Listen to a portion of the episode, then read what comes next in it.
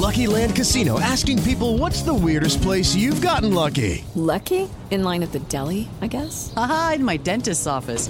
More than once, actually. Do I have to say? Yes, you do. In the car before my kids' PTA meeting. Really? Yes. Excuse me, what's the weirdest place you've gotten lucky? I never win and tell. Well, there you have it. You can get lucky anywhere playing at LuckyLandSlots.com. Play for free right now. Are you feeling lucky? No purchase necessary. Void where prohibited by law. 18 plus. Terms and conditions apply. See website for details.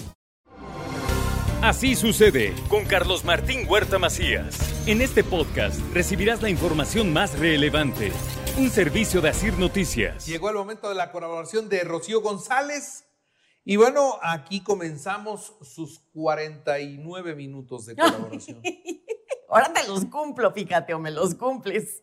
No, pues, A ver, querido auditorio. ¿sabes qué? Voten, Ninguna colaboración voten. es tan larga como las tuyas. Ay, Pero- discúlpame, pero discúlpame, está. pero por Dime supuesto que no. Dime quién te gana. El doctor Beltrán, ¡No! Es el que menos tiempo tiene ahora. Cuacho, ¿Cuál? ¿Quién? ¿Cuál? Cuacho, Joaquín. Joaquín. ¿No? Bueno, como tú Con cronómetro en mano, tienes ¿eh? tus consentidos. Ok, cronómetro en mano, ok, perfecto. Con cronómetro en mano les ganas a todos. A ver, pregúntale al auditorio. Dicen, dale más tiempo, Carlos Martín. Lo escriben en mis redes, dice. Dice. Sí, así dice. así montó. Dice. Y luego, y luego me, ve, todavía no empiezo el tema y ya llevo un minuto. ¿Eh? Ok, vamos a hablar del trastorno narcisista. ¿Has oído del trastorno narcisista? Carlos Martín, no sabes, no sabes, no sabes la de esposos, la de esposas, la de hijos que están viviendo este trastorno. Y te voy a contar qué es y te voy a decir por qué Venga. ahora hay más narcisos. A ver, trastorno nar- narcisista viene de la mitología griega y entonces dícese la historia de la mitología griega que Narciso era un hombre guapísimo sin agraviar al presente, ¿ok? Y entonces era tan guapo que en el momento en que se mira en el río, ve su imagen reflejada en el río y se enamora. Se enamora de él mismo, de ahí viene el trastorno narcisista. No tiene ojos para nadie más, para nada más, porque se enamora de sí mismo. Tanto se enamora de sí mismo que se va a acercar y lo va a abrazar y lo va a besar y túngale, que se cae. Bueno, de ahí viene el trastorno narcisista. ¿Qué es el trastorno narcisista? Fíjense, les voy a decir algunas características, o sea, quiénes son las personas narcisistas, para que te des cuenta, querido Carlos Martino, querido auditor- auditorio, quién conoce a alguien narcisista cerca de su vida. Una persona narcisista, tenga la edad que tenga, pero sobre todo estoy hablando después de los 16, 18 años, dice, ¿para qué existen los demás? Yo, yo, yo, yo, yo, yo, yo, yo, yo, yo, yo, yo, yo. Y los demás existen para aplaudirme, para quererme, para apapacharme. Y ahora fíjate, después de la pandemia, como estuvimos dos años metiditos, no había muchos límites. Entonces se van creando y creamos niños narcisistas en que yo quiero, dame, para mí, todo yo, yo, yo, yo. Y se va creando trastorno, el trastorno antisocial, un ego muy alzado, chavos que se adoran, se aman, se quieren muchísimo y que tienen una necesidad imperiosa de ser admirados, de ser reconocidos, de ser vistos, de ser adulados y viven con una serie de fantasías de éxito, de poder, se sienten únicos y si conoces una persona narcisista no se llevan con cualquiera. Es más, te ven desde arriba porque son superiores, su- superiores a ti. Imagínense un, un esposo o una esposa narcisista en que nada más quiere que lo vean a él o a ella es muy, muy cansado. Son personas que carecen de empatía, son personas arrogantes, son personas que quieren que lo envidien, ¿no? Y que todo, que todo mundo me admire y que me envidie y se aprovecha de los demás, los utiliza, los domina. ¿Y por qué traigo este tema, mi querido Carlos Martín? Ya ven que en abril hablamos del niño, de la, sobrespro- de sobreprotección, de poner límites, de poner reglas, de la disciplina eficaz.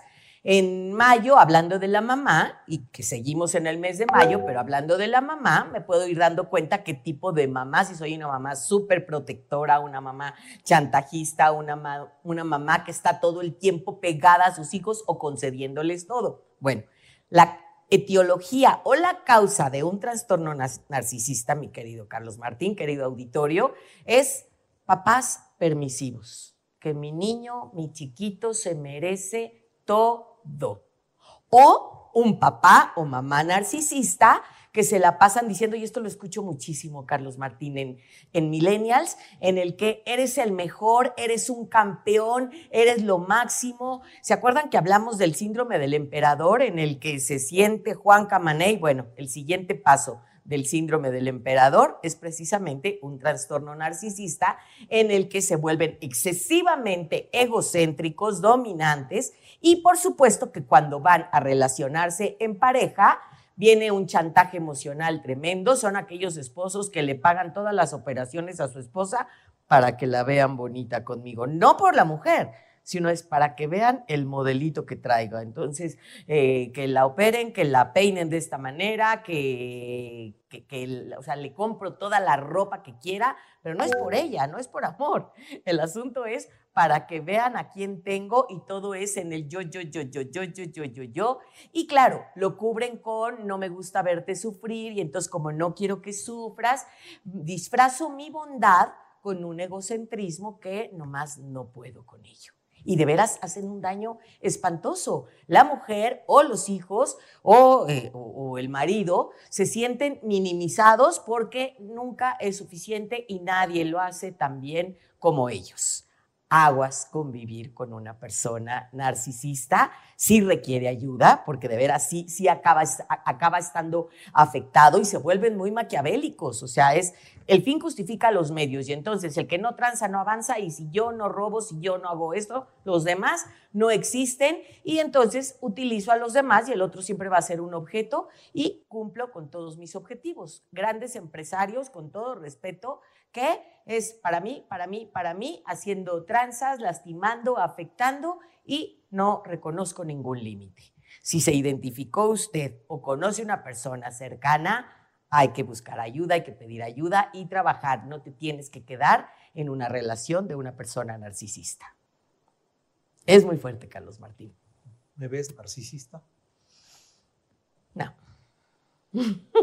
Sin miedo. No, no, puedo decir que ya te lo he dicho muchas veces, que te voy a meter a un curso para bajarte la autoestima, ¿sí? O sea, que hay una parte con autoestima que no sé si se ha actuado, como no te conozco mucho fuera de, de, de, del medio, pues, de la radio, este, no sé si, es que a mí me da la impresión como que eres, eh, que eres neta, pero no sé qué, qué, tan actuado cuando dices este asunto de la autoestima y que yo y no sé cuándo. Más bien tú contéstame. Con estas características que dije, ¿te sientes narcisista? No, pues tú eres la psicóloga. tú eres el, el, cliente. Yo soy el paciente. Tú eres el paciente. Sí. Muy bien, pues ahí me estudias bien y luego me dices. Bueno, ok. Ahí te espero en mi cónsul. Rocío González, muchas gracias. Carlos Martín Huerta. Así sucede con Carlos Martín Huerta Macías. La información más relevante ahora en podcast. Sigue disfrutando de iHeartRadio.